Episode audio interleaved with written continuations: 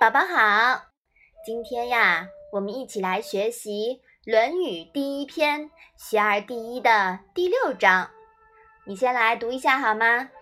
子曰：“弟子入则孝，出则悌，谨而信，泛爱众而亲仁，行有余力，则以学文。”妈妈，这一章跟《弟子规》挺像的。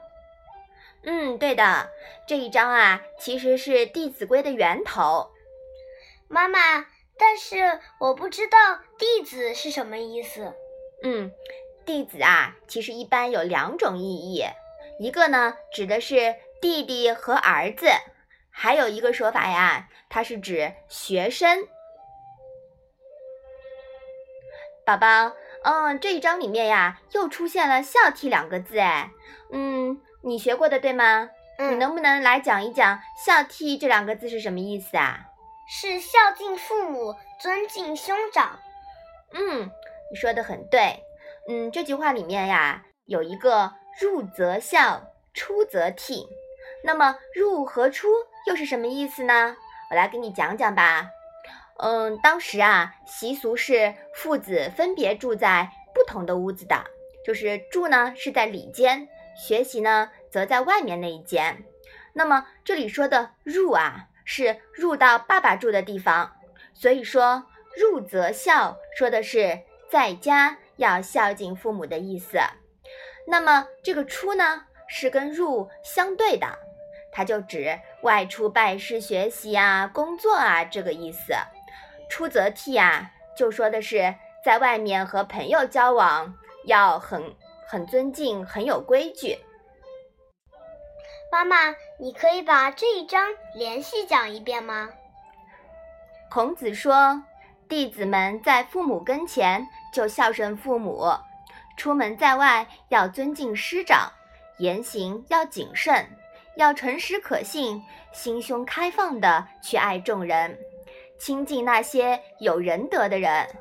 这样躬行实践之后。”还有余力的话，就再去学习文化知识。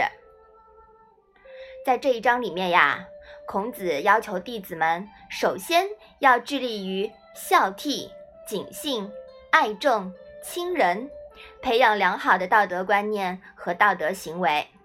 如果还有闲暇时间和余力，则才来用以学习古代典籍，增长文化知识。